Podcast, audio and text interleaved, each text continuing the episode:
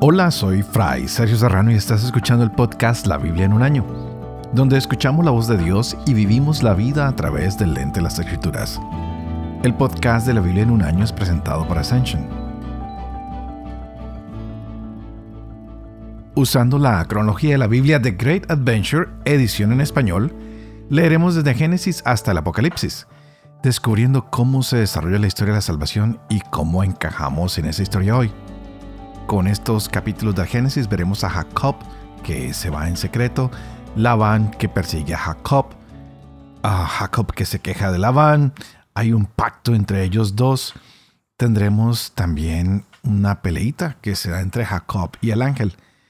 Y de aquí aprenderemos que en los tiempos de miedo siempre debemos acogernos más a la oración. Que cualquier cosa que te esté causando miedo, tal vez te motive a ir de rodillas y ponerte enfrente de Dios. Así que vamos a prepararnos para ver qué nos enseñan estos capítulos de la Biblia el día de hoy.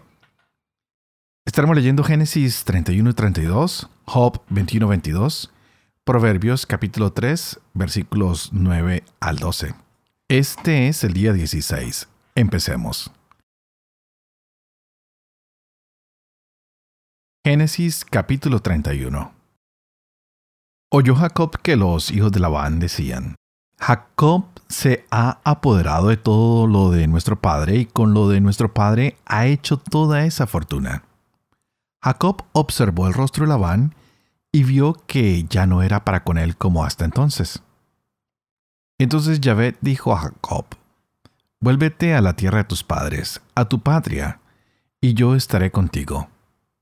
Jacob envió a llamar a Raquel y a Lía al campo donde estaba su rebaño y les dijo, Vengo observando que el padre de ustedes ya no me mira como antes, pero el Dios de mi padre ha estado conmigo.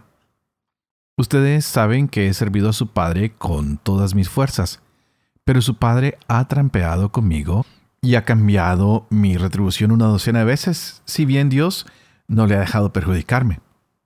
Si él decía, tu paga serán las reses pintas. Entonces todas las ovejas parían pintas. Y si decía tu paga será lo listado, entonces todas las ovejas parían listado. De esta suerte, Dios ha quitado el ganado a su padre y me lo ha dado a mí. Pues bien, en la época de calentarse rebaño, alcé los ojos y vi en un sueño cómo los machos que montaban al rebaño eran listados, pintos y salpicados. Y me dijo el ángel de Dios en aquel sueño, Jacob. Yo respondí, aquí estoy. Y añadió, Alza la vista y verás que todos los machos que montan el rebaño son listados, pintos y salpicados. Es que he visto todo lo que Labán te ha hecho. Yo soy el Dios que se te apareció en Betel, donde ungiste una estela y donde me hiciste aquel voto. Ahora levántate Sal de esta tierra y vuelve a tu país natal. Raquel y Lía le contestaron, ¿es que tenemos aún parte o herencia en la casa de nuestro padre? ¿No hemos sido consideradas como extrañas para él puesto que nos vendió y por comerse incluso se comió nuestra plata? Así que toda la riqueza que ha quitado Dios a nuestro Padre, nuestra es y de nuestros hijos, con que todo lo que te ha dicho Dios, hazlo. Se levantó Jacob, montó a sus hijos y a sus mujeres en los camellos, y se llevó todo su ganado y toda la hacienda que había adquirido, el ganado de su propiedad que había adquirido en Padam Aram, para irse donde su padre Isaac a Canaán. Como Labán había ido a esquilar sus ovejas, Raquel robó los ídolos familiares que tenía su padre, y Jacob actuó a hurtadillas de Labán el arameo, no dándole ningún indicio de que se fugaba. En efecto, se fugó con todo lo suyo, se levantó, pasó el río y enderezó hacia la montaña de Galaad. Al tercer día recibió Labán la noticia de que Jacob se había fugado. Entonces tomó a sus parientes consigo y tras siete jornadas de persecución le dio alcance en la montaña de Galaad. Pero aquella noche vino Dios en sueños a Labán el arameo y le dijo, Guárdate de hablar nada con Jacob, ni bueno ni malo. Alcanzó pues Labán a Jacob. Este había instalado su tienda en la montaña, y Labán instaló la suya con sus parientes en la misma montaña de Galaad. Dijo Labán a Jacob, ¿qué has hecho? Has actuado a hurtadillas de mí y te has llevado a mis hijas como si fueran cautivas de guerra. ¿Por qué te has fugado con disimulo y a hurtadillas de mí en vez de advertírmelo? Yo te habría despedido con alegría y con cantares, con panderos y arpas. Ni siquiera me has permitido besar a mis hijos e hijas. O sea que has obrado como un necio.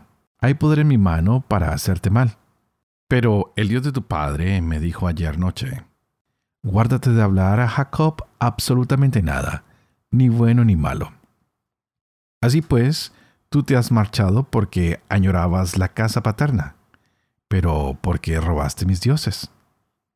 Respondió Jacob a Labán, es que tuve miedo, pensando que acaso ibas a quitarme a tus hijas. Pero eso sí, que aquel a quien le encuentres tus dioses no quede con vida. Delante de nuestros parientes reconoce lo tuyo que esté en mi poder y llévatelo. En efecto, Jacob ignoraba que Raquel los había robado.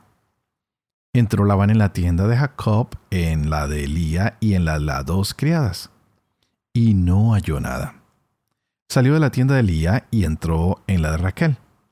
Pero Raquel había tomado los ídolos familiares y poniéndolos bajo la montura del camello se había sentado encima.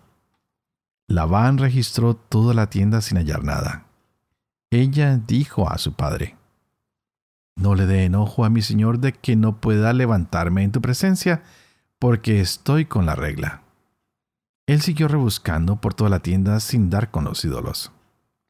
Entonces Jacob montó en cólera, recriminó a Labán y encarándose con él le dijo, ¿Cuál es mi delito? ¿Cuál mi pecado que me persigues con saña? Al registrar todos mis enseres, ¿qué has hallado de todos los enseres de tu casa? Ponlo aquí ante mis parientes y los tuyos, y juzguen ellos entre nosotros dos. En veinte años que llevo contigo, tus ovejas y tus cabras nunca han malparido, y los machos de tu rebaño nunca me los he comido. Ganado destrozado por fieras nunca te llevé. Yo pagaba el daño. De lo mío te cobrabas tanto si era yo robado de día como si lo era de noche. Estaba yo que de día me devoraba el resistero y de noche la helada, mientras huía el sueño de mis ojos. Estos fueron mis veinte años en tu casa. Catorce años te serví por tus dos hijas y seis por tus ovejas y tú has cambiado mi paga diez veces. Si el Dios de mi padre, el Dios de Abraham y padrino Isaac no hubiera estado por mí, a fe que ahora me despacharías con las manos vacías. Mi tristeza y la fatiga de mis manos las ha visto Dios y ha dado su fallo ayer noche. Labán respondió así a Jacob. Estas hijas son mías, estos hijos son mis hijos y estas ovejas mis ovejas, todo cuanto ves, mío es. ¿Y qué voy a hacerles hoy a estas mis hijas, o a los hijos que me dieron? Venga, hagamos un pacto entre los dos, y sirva de testigo entre nosotros dos. Jacob tomó una piedra y la erigió como estela. Y dijo Jacob a sus parientes, recojan piedras. Tomaron piedras, hicieron un montón y comieron allí sobre el montón.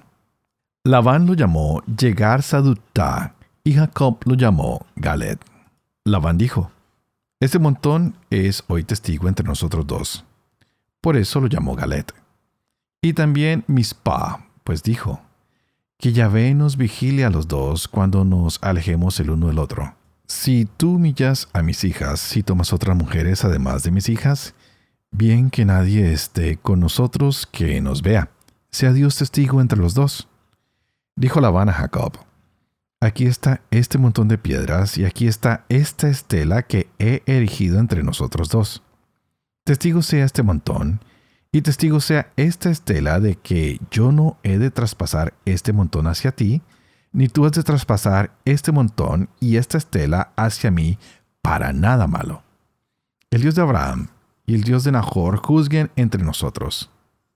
Y Jacob juró por el padrino de su padre Isaac. Jacob hizo un sacrificio en el monte e invitó a sus parientes a tomar parte. Ellos tomaron parte y pasaron la noche en el monte. A la mañana siguiente, Labán besó a sus hijos e hijas, los bendijo y se volvió a su lugar. Jacob se fue por su camino y le salieron al encuentro ángeles de Dios. Al verlos dijo Jacob, Este es el campamento de Dios. Y llamó a aquel lugar Mahanaim. Jacob envió mensajeros por delante hacia su hermano Esaú al país de Seir, la estepa de Edom, encargándoles, dirán a mi señor Esaú, así dice tu siervo Jacob, fui a pasar una temporada con Labán y me he demorado hasta hoy. Me hice con bueyes, burros, ovejas, siervos y siervas, y ahora mando a avisar a mi señor para hallar gracia a sus ojos. Los mensajeros volvieron a Jacob diciendo, Hemos ido donde tu hermano Esaú, y él mismo viene a tu encuentro con cuatrocientos hombres. Jacob se asustó mucho y se llenó de angustia. Dividió a sus gentes, las ovejas, vacas y camellos en dos campamentos, y dijo, Si llega Esaú a uno de los campamentos y lo ataca, se salvará el otro. Luego dijo Jacob, Oh Dios de mi padre Abraham y Dios de mi padre Isaac, ya ve que me dijiste, vuelve a tu tierra y a tu patria, que yo seré bueno contigo. Qué poco merecía yo todas las mercedes y toda la confianza que has dado a tu siervo. Pues con solo mi callado pasé este Jordán, y ahora he venido a formar dos campamentos. Líbrame de la mano de mi hermano, de la mano de Saúl, porque lo temo. No sea que venga y nos ataque a la madre junto con los hijos que fuiste tú quien dijiste, yo seré bueno de veras contigo y haré tu descendencia como la arena del mar, que no se puede contar de tanto como hay. Y Jacob pasó allí aquella noche. Tomó de lo que tenía a mano un regalo para su hermano Esaú, consistente en doscientas cabras y veinte machos cabríos, doscientas ovejas y veinte carneros, treinta camellas criando junto con sus crías, cuarenta vacas y diez toros, veinte burras y diez garañones, y repartiéndolo en manadas independientes, los confió a sus siervos y les dijo, Pasen delante de mí dejando espacio entre manada y manada. Y al primero le encargó, Cuando te salga al paso mi hermano Esaú y te pregunte de quién eres y a dónde vas y para quién es eso que va delante de ti, dices, de tu siervo Jacob, es un regalo enviado para mi señor Esaú. Precisamente Él mismo viene detrás de nosotros. El mismo encargo hizo también al segundo, como asimismo al tercero, y a todos los que iban tras las manadas, diciendo, En estos términos hablarán a Esaú cuando lo encuentren, añadiendo, Precisamente tu siervo Jacob viene detrás de nosotros, pues se decía, Voy a ganármelo con el regalo que me precede, tras de lo cual me entrevistaré con él. Tal vez me ponga a buena cara. Así pues mandó el regalo por delante, y él pasó aquella noche en el campamento. Aquella noche se levantó, tomó a sus dos mujeres con sus dos siervas y a sus once hijos y cruzó el vado de Yabok. Los tomó y los hizo pasar el río e hizo pasar también todo lo que tenía. Y habiéndose quedado Jacob solo, estuvo luchando a alguien con él hasta rayar el alba. Pero viendo que no le podía, le tocó en la articulación femoral y se dislocó el fémur de Jacob mientras luchaba con aquel. Este le dijo, suéltame que ha rayado el alma. Jacob respondió, no te suelto hasta que no me hayas bendecido. Dijo el otro, ¿cuál es tu nombre? Jacob. En adelante no te llamarás Jacob, sino Israel porque has sido fuerte contra Dios y contra los hombres, y lo has vencido. Jacob le preguntó, Dime por favor tu nombre. ¿Para qué preguntas mi nombre? Y lo bendijo allí mismo. Jacob llamó a aquel lugar Penuel, pues se dijo, He visto a Dios cara a cara, y tengo la vida salva. El sol salió así que hubo pasado Penuel, pero él cojeaba del muslo. Por eso los israelitas no comen hasta la fecha el nervio ciático, que está sobre la articulación del muslo por haber sido tocado Jacob en la articulación femoral en el nervio ciático.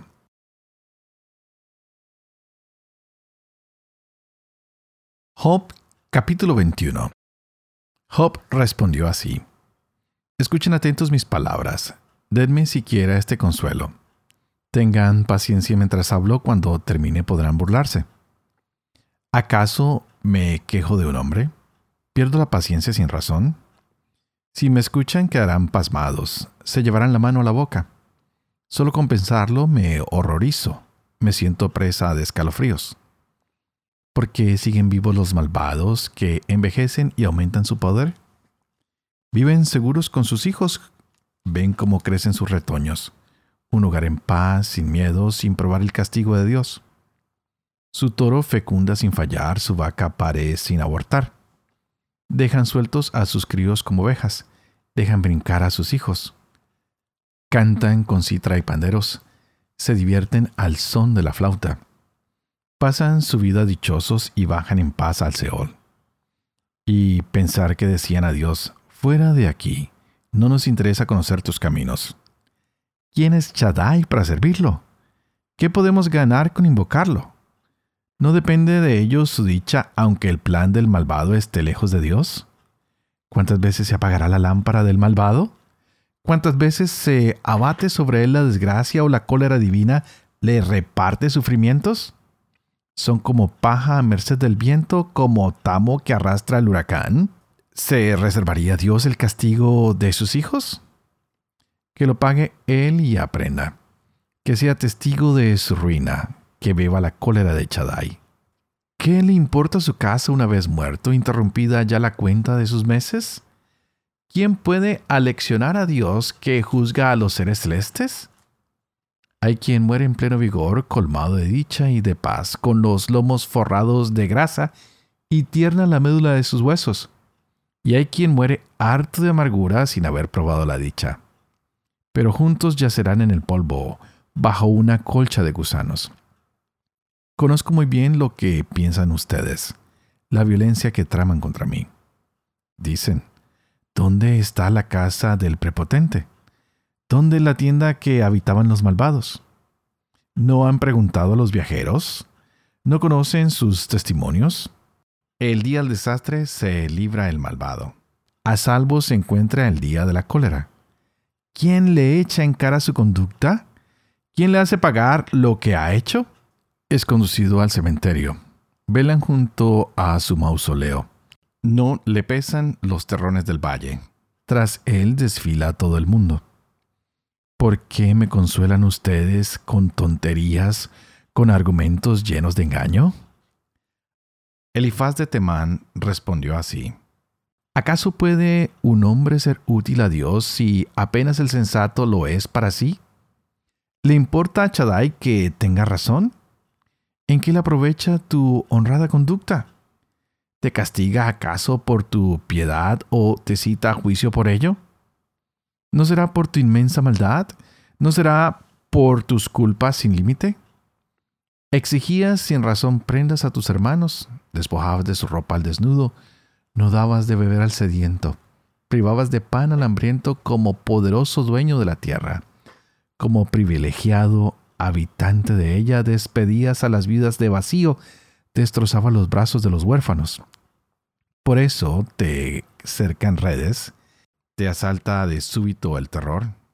La luz oscurece y no ves. Te engullen aguas caudalosas. ¿No está Dios en lo alto del cielo? Mira qué altas están las estrellas y dices, ¿qué sabe Dios? ¿Podrá ver tras nubarrones? Las nubes lo tapan, no ve cuando anda por la órbita del cielo. ¿Quieres seguir tú la antigua ruta que pisaron hombres perversos, aventados antes de tiempo cuando un río arrasó sus cimientos?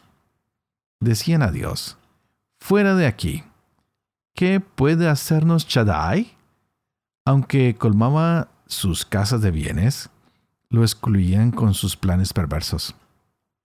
Los justos se alegran al verlo, los íntegros se burlan de ellos. Vean, nuestro adversario exterminado, el fuego ha devorado su abundancia.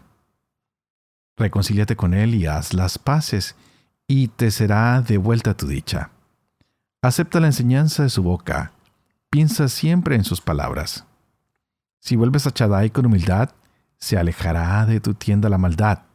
Si arrojas el polvo del oro, el ofir a las piedras del arroyo, Chadai será tu tesoro, será tu plata a montones. Será Chadai tu delicia, a Dios alzarás tu rostro, le rezarás, te escuchará.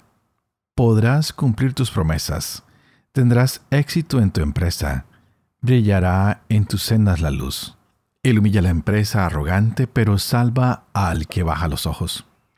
Pone a salvo al hombre inocente, lo salva por la pureza de sus manos.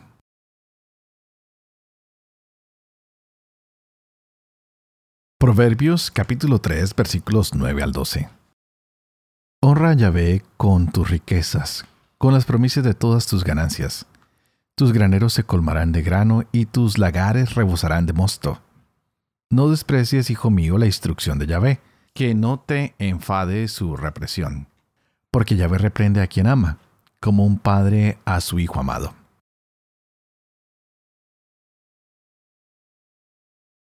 Padre de amor y misericordia, te pido que tú que haces elocuente la lengua de los niños, eduques también la mía, que infundas en mis labios la gracia de tu bendición, Padre, Hijo y Espíritu Santo. Y a ti que estás escuchando este podcast, te invito a que pidas el Espíritu Santo para que éste abra nuestras mentes, nuestros corazones, para que podamos gozar hoy de la palabra de Dios y la podamos compartir con todas las personas que están en nuestras vidas.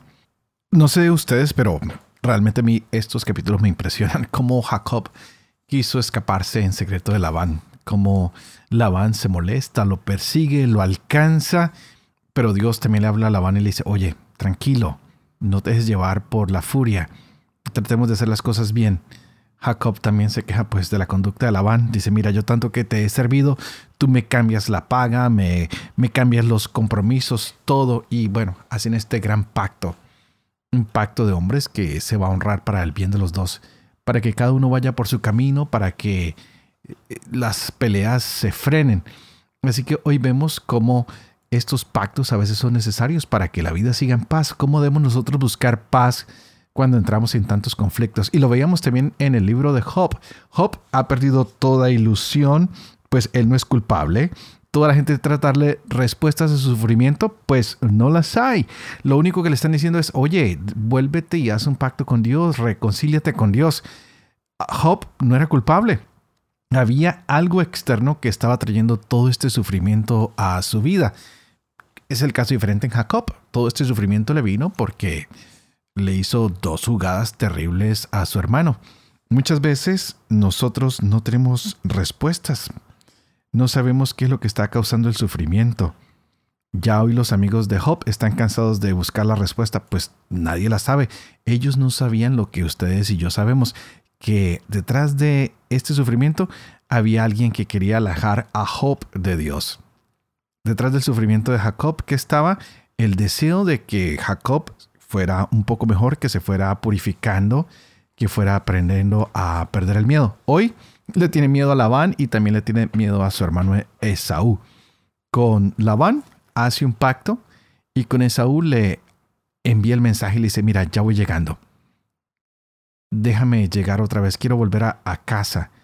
Y para esto usa de los bienes materiales y empieza a mandar regalos, empieza a abrir camino. Pero también vimos que hoy a Jacob peleó con un ángel. Hoy se da el cambio, ya no se llamará Jacob, se llamará Israel. De aquí viene el gran pueblo que ahora empezaremos a conocer como Israel, de la descendencia de Jacob. Él ha llegado a su tierra.